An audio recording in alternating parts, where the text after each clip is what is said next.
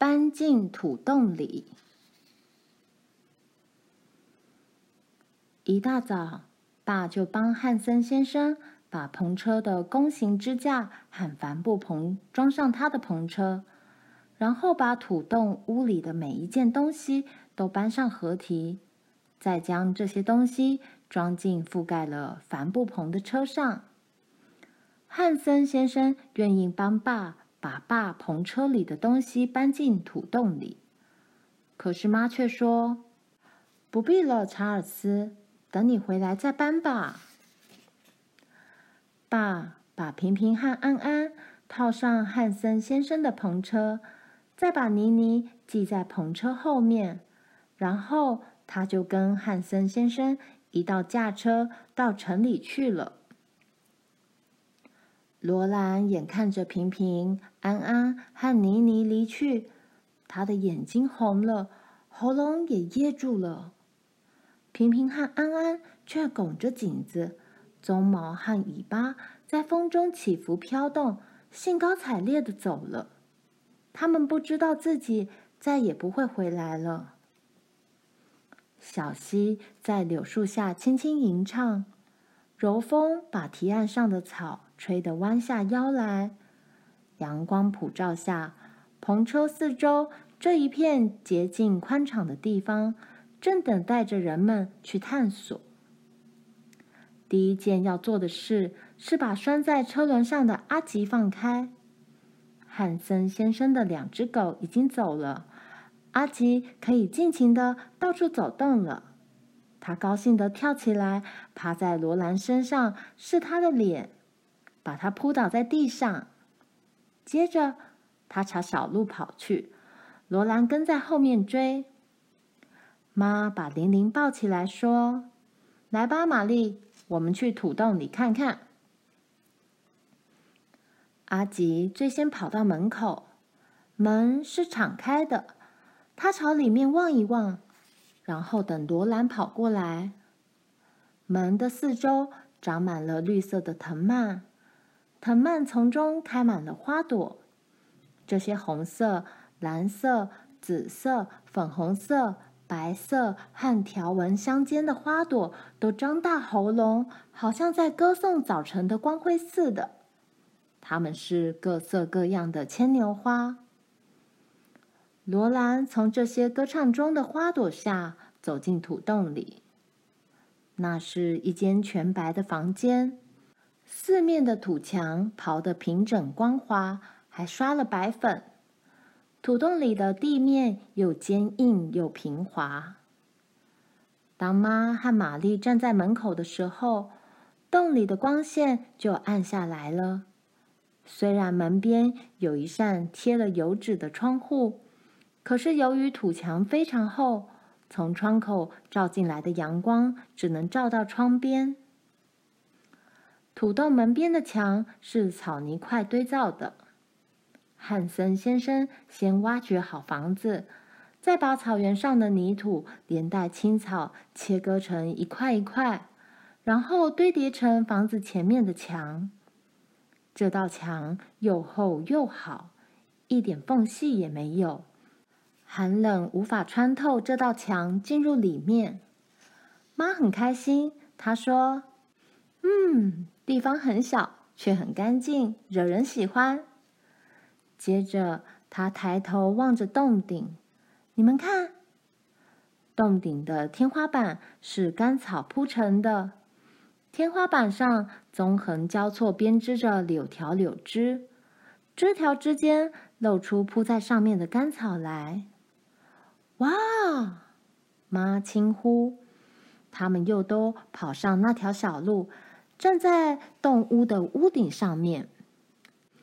没有人会猜得出这是一个屋顶。屋顶上面长着草，青草在风中摇曳，就像堤岸上其他的青草一样。天啊，妈说，谁都可能踩过这房子屋顶，而不知道屋子就在下面。罗兰发现了一样东西，他弯下腰，用手把草分开。接着叫了起来：“我找到，用来装排烟管的洞了。看，玛丽，你看。妈和玛丽停下来看，玲玲从妈的手臂上伸出身体来看，阿吉也挤进来看。他们可以直接看到草下面刷了白粉的房间。他们一直对着洞里看，直到妈说：“我们把这地方清扫一下吧，在爸回来之前，我们把能够搬得动的东西都搬进去。”玛丽、罗兰，把水桶拿来。玛丽拎着大水桶，罗兰拎着小水桶。他们走下小路，阿吉跑在前面，抢先跑到门口去。妈在屋角找到了一把用柳枝扎成的扫帚，很细心的把墙扫刷干净。玛丽看住玲玲，以免她掉进溪里。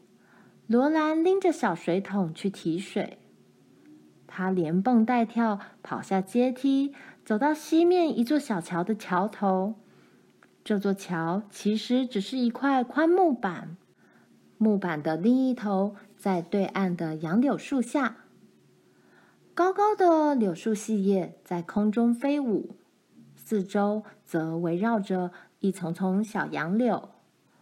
柳树的树荫遮着地面，地面上光秃秃的，很阴凉。有条小路穿过柳树荫，通到一处小小的水源地。清澈冷冽的泉水流入一个小水塘，然后再分成细流流入小溪。罗兰用小桶打满水，回头经过阳光下的桥板，走上土街。他来回拎着水桶打水，把一桶桶的水倒在木凳上的大水桶里。然后他帮妈把他们抬得动的东西从车上搬下来。当爸从小路上走回来时，他们差不多已经把每一样东西都搬进土洞里了。爸带了一具小锡炉和两根排烟管回来。哇！爸把手里的东西放下，说道：“我很高兴拿着这些东西，只要走五公里路。想想看，卡洛琳，小镇就在五公里外，只要散散步就走到了。呃，汉森已经往西部去了，这地方是我们的了。你喜欢这个地方吗，卡洛琳？”“我喜欢。”妈说，“但是。”我不知道要怎么安排床铺才好。我不要把床铺在地上。这有什么关系？爸问他。我们这一路都是睡在地上的啊。嗯，这可不一样。妈说，我不喜欢睡在屋里的地上。嗯，这问题很快就可以解决。爸说，我会砍一些柳枝来铺地。今晚就把床铺铺在柳枝上面。明天我去找一些直的柳木干来做两个床架。爸拿着斧头，吹着口哨，从小路走上去，走过屋顶，再走下屋顶另一边的斜坡，到了小溪边。溪边长满了浓密的柳树，形成一个小小的溪谷。罗兰跟在他的后面跑，让我来帮忙，爸。他喘着气说道：“我可以拿一些。”呀，你真能帮点忙呢，爸说。他低头看着他，朝他眨眨眼睛。当一个人要做大事的时候，有人帮忙是再好不过了。爸常说：“如果没有罗兰帮忙。”他真不知道该怎么办才好。他在大草原印第安保留区的时候，曾经帮他做过木屋的门，现在又帮他把带着叶子的柳枝搬回去铺在土洞地上。接着，他又跟爸一道去牛舍。牛舍的四面墙都是草泥块建造成的，屋顶是柳枝和干草。上面覆盖了草泥块。屋顶很低，爸一站直身体，他的头就碰到了屋顶。牛舍里有一个用柳树枝干做的牛槽，两头公牛拴在那里，其中一头是灰色的大公牛，脚很短，眼睛很温柔；另一头牛比较小一点，长着尖尖的长角和一对不驯服的眼睛。全身都是闪亮亮的红褐色。哈喽，闪闪，爸跟他说话。你好吗，皮皮老兄？他问那头大公牛，轻轻拍拍他。你退后一些，罗兰。爸说：“我们还没有摸清楚这些牛的个性，我们得带他们去喝点水。”爸把绳索套在牛角上，带他们出牛舍。他们跟着爸慢慢走下斜坡，到了一条平坦的小路上。沿着小路，越过绿色的灯芯草草地，再走到一片平坦的溪边。罗兰慢慢的跟在他们后面。牛的腿显得很笨拙，他们的大蹄子中间有道裂缝。鼻子宽宽大大、黏黏滑滑的。爸把牛拴回牛槽上时，罗兰一直待在牛舍后面。然后他跟爸一块儿走回土洞。爸，他小小声的问：“平平和安安真的想到西部去？”“是的，罗兰。”爸告诉他说：“哦。”爸，他的声音有点颤抖。我想我不会太喜欢牛的。爸握起他的手，用他的大手捏捏他，安慰他：“我们必须尽力而为，罗兰，不应该发牢骚。一定要做的事，最好就高高兴兴去做。总有一天。”我们又会有马匹的。罗兰问：“什么时候呢，爸？”爸说：“当我们种出第一批小麦的时候。”他们走进土洞，妈的心情很好。